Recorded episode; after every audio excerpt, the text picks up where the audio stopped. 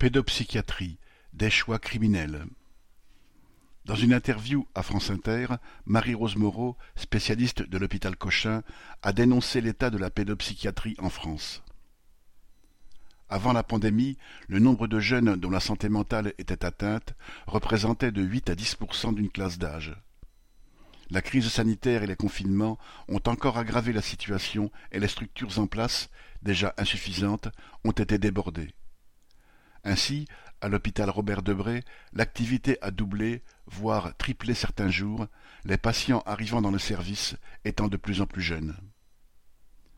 Depuis la fin de la crise sanitaire, le nombre de passages aux urgences pour un trouble mental, accompagné ou non d'un geste ou d'une idée suicidaire, n'est pas retombé.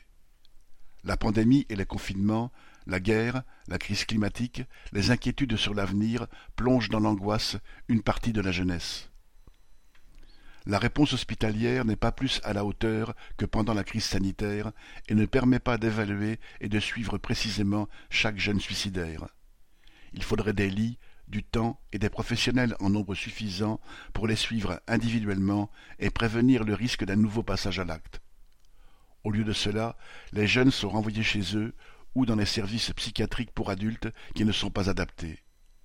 Les centres médico-psychologiques de ville sont eux aussi débordés et il faut des mois pour avoir un rendez-vous.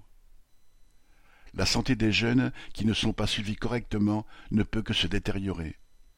La situation de la pédopsychiatrie est connue de tous, des responsables des structures hospitalières au gouvernement.